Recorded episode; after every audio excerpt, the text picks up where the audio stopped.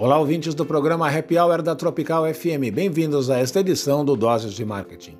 Neuromarketing é uma junção de duas palavras, neurologia e marketing.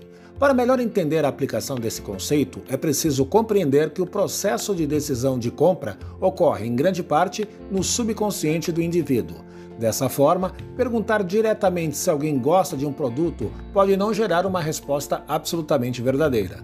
Uma das aplicações mais famosas do neuromarketing, a psicologia das cores, foi utilizada por grandes empresas como o McDonald's, o Facebook e a Coca-Cola.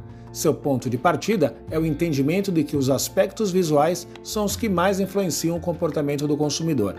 As técnicas de neuromarketing podem trazer benefícios significativos na relação com o consumidor e no final, talvez seja mais importante entender que uma das funções principais é nos ajudar não só a saber o que fazer, mas também o que deixar de lado. Sou Luiz Bressani e volto em breve com mais novidades aqui no Dose de Marketing. Até lá!